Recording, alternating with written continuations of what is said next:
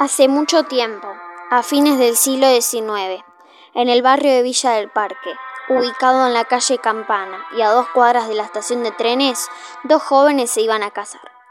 Ella se llamaba Lucía Giordano, hija de Rafael Giordano, un hombre millonario, y Victoria Dovile. Lucía se iba a casar con Ángel Lemos. Los novios se conocieron en el conservatorio donde ella iba a estudiar piano y él estudiaba violín. La familia de Lucía era de Italia, pero se mudaron a Argentina. El padre de Lucía, como regalo de bodas, decide construirle un palacio, así podrían festejar la ceremonia de casamiento allí mismo.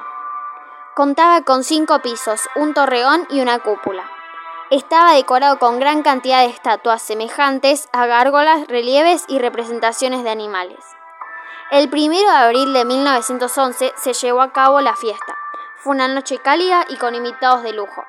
Cerca de las 5 de la mañana, cuando los invitados despidieron a los novios, el coche a caballos que los transportaba a su luna de miel fue arrollado por un tren que circulaba a toda velocidad por el barrio, llevándose sus vidas. Giordano cerró las puertas del palacio para siempre por lo que había sucedido y regresó a su país natal.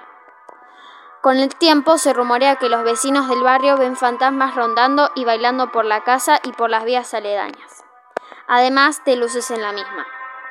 También escuchan música, ruidos y gritos.